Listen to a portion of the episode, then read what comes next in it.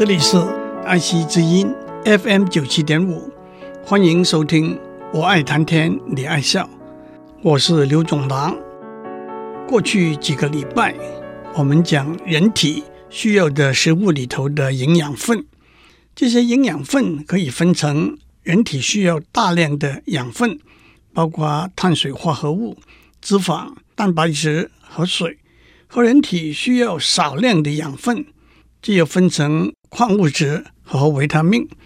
矿物质包括铁、钙、碘、磷、钾、钠等等；维他命包括维他命 A、B1、B2、B6、B12、C、D、E、K 等等。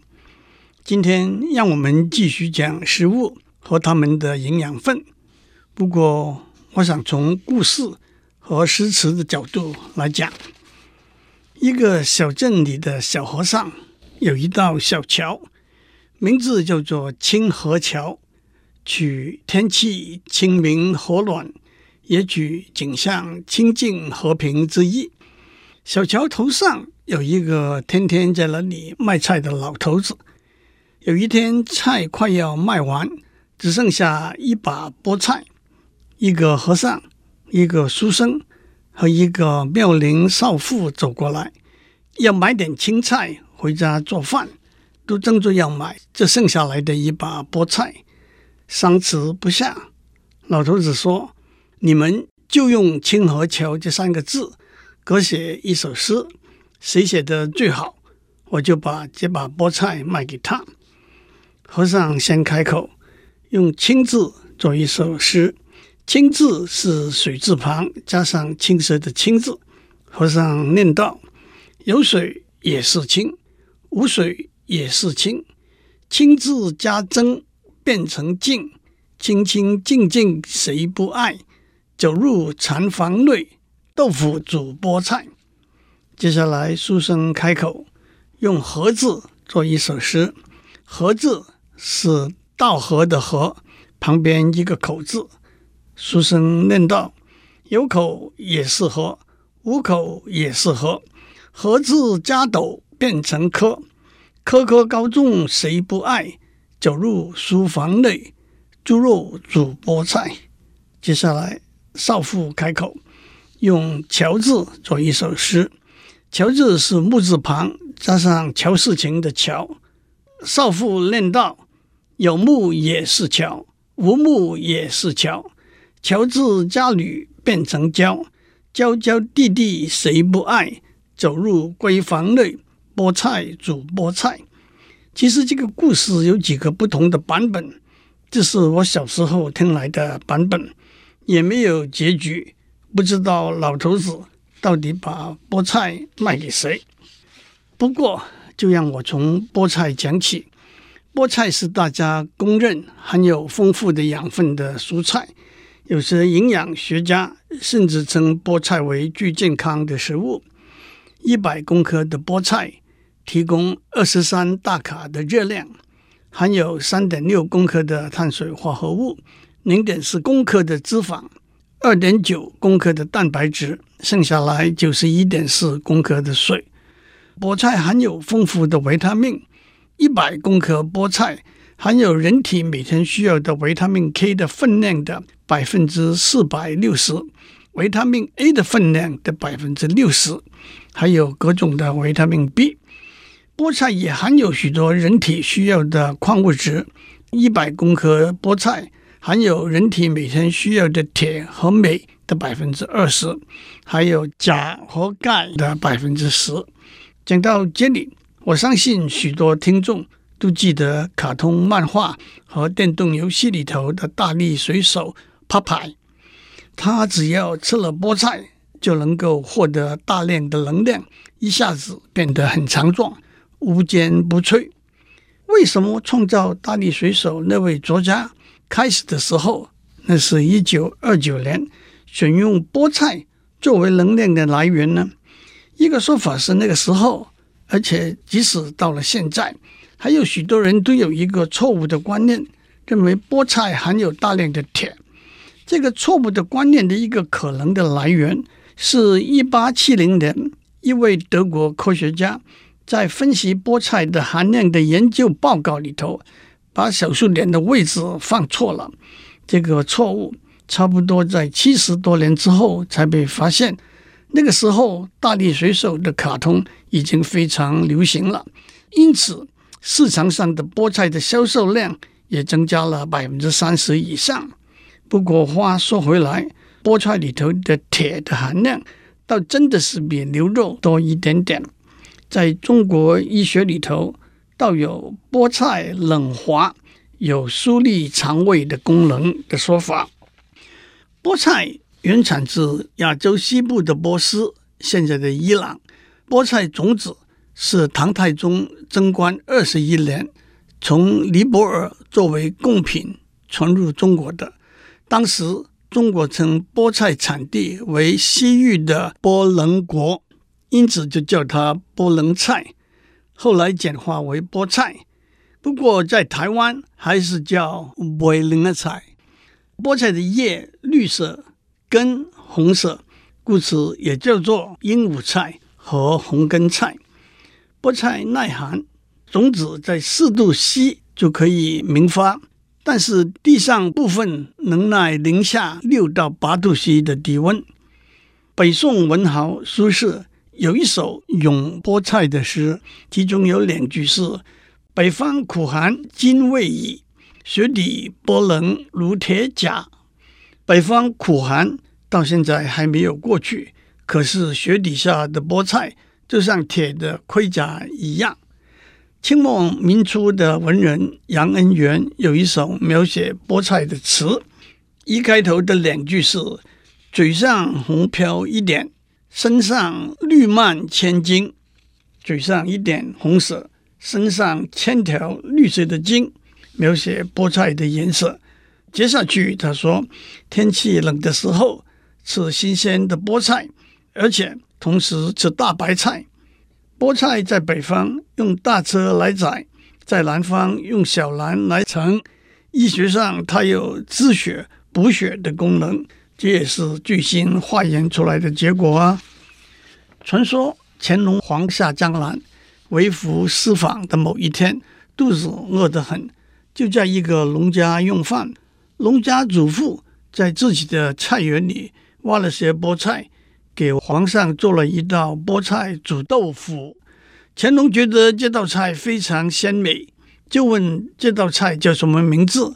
农家主妇说：“金镶白玉板，红嘴绿莺歌。”乾隆大喜，还封她为皇姑。杨恩元说到菠菜和白菜，让我指出。现在有了种菜的温室，四季都可以吃到各种的蔬菜。在古时候，菠菜和白菜都是冬天才有的菜。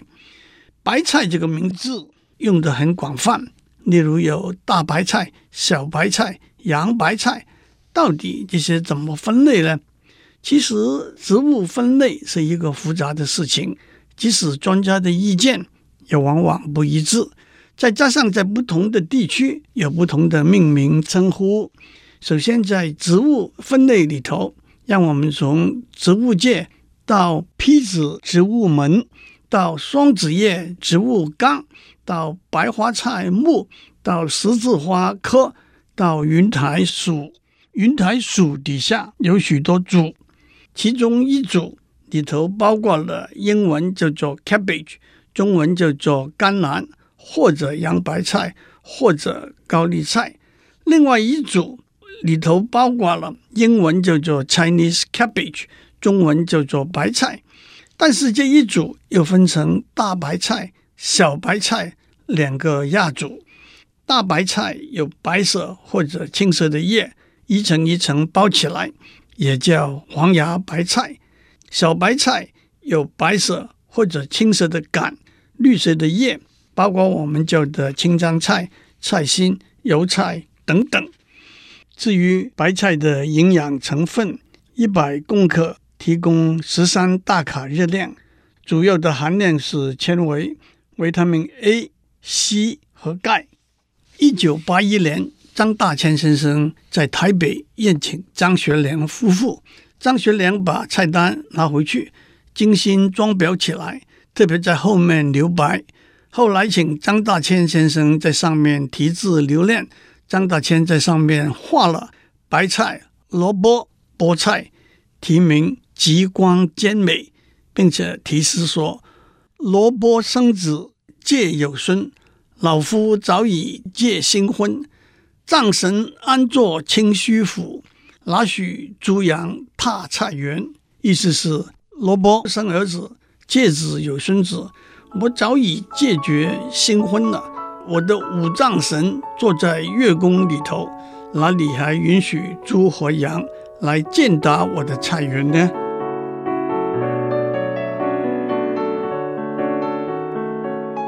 接下来让我们讲豆腐。豆腐据说是公元前一百六十四年，汉高祖刘邦的孙子淮南王刘安发明的。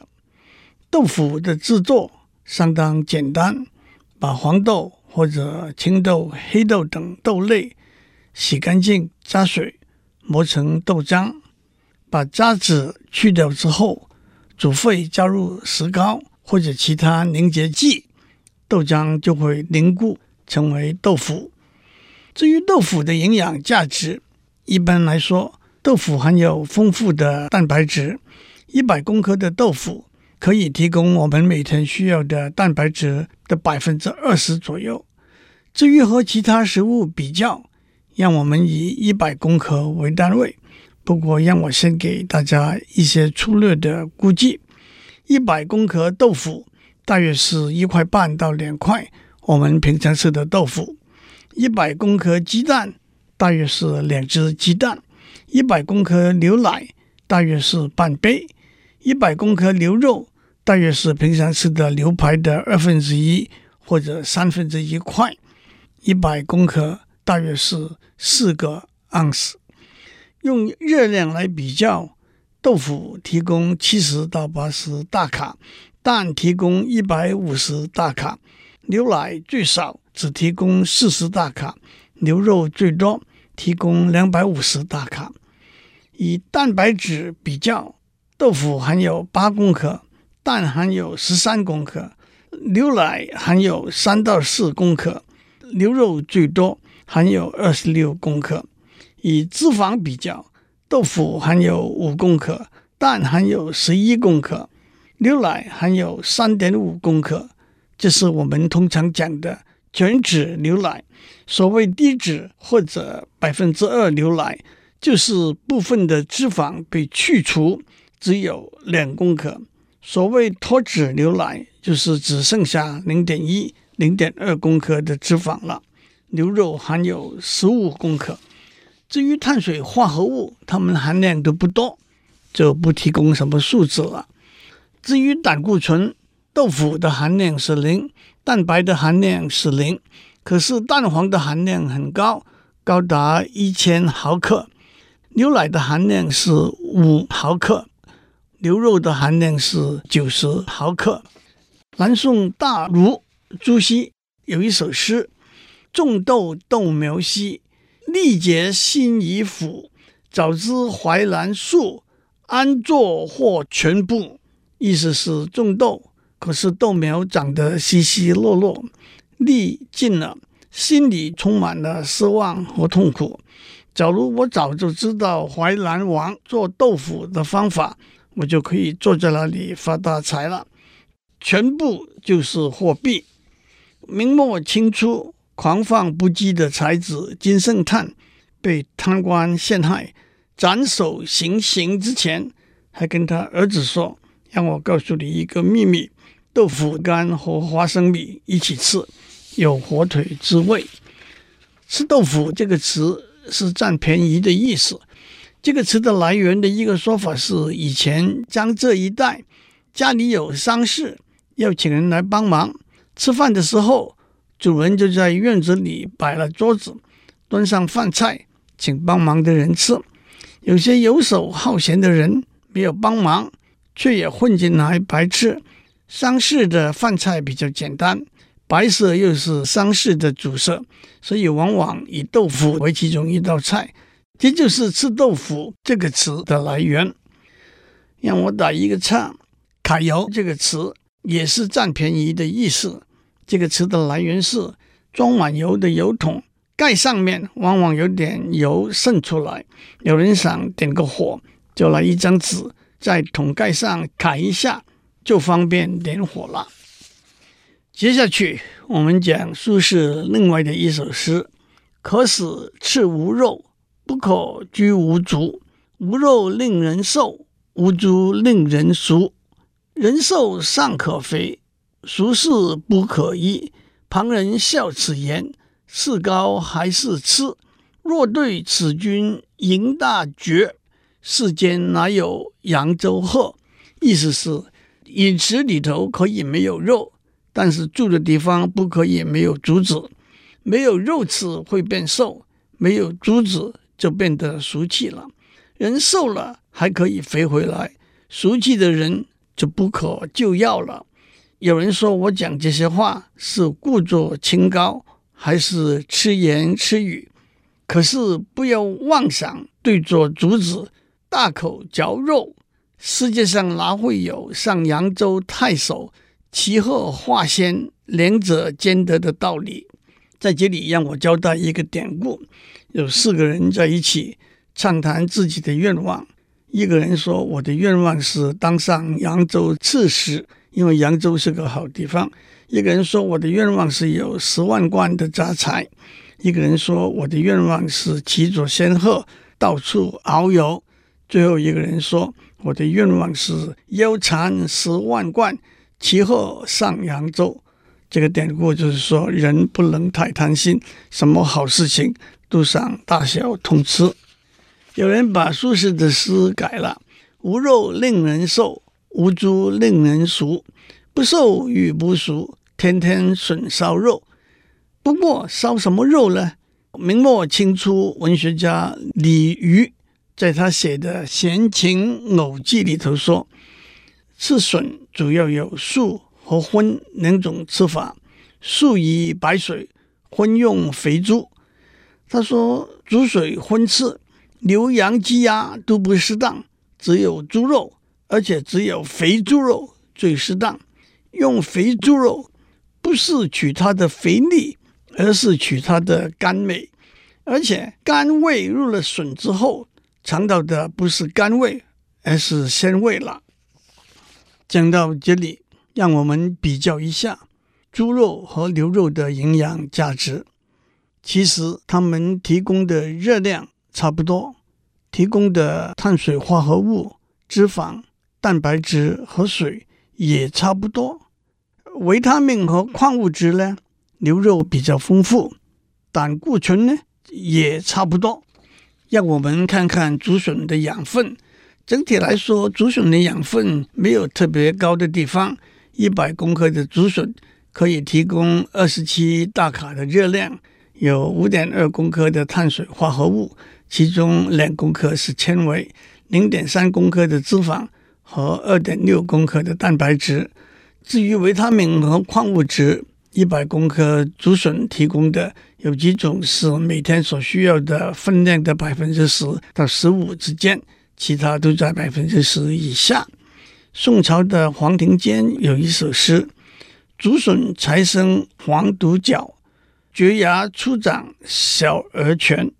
四寻野菜催春饭，便是江南二月天。”竹笋刚生出来，尖尖的像小牛的角；蕨菜的芽末端卷曲起来，像小孩子的拳。当我们试着寻找些野菜来煮饭吃，那就正是江南二月的时候了。那么蕨菜又是什么呢？蕨菜是一种野生的蕨类植物，它的芽可以吃。通常的吃法是炒猪肉、凉拌或做饺子。至于蕨菜的营养分，每一百公克的蕨菜可以提供三十九大卡的热量，碳水化合物九公克，其中一公克是纤维。零点四公克的脂肪，一点六公克的蛋白质。最后，让我提醒大家，故宫博物院有两件最有名的宝物：一树一荤，也就是翠玉白菜和东坡肉似的肉形石。祝你有一个充满了好吃的东西的一天。我们下周再见。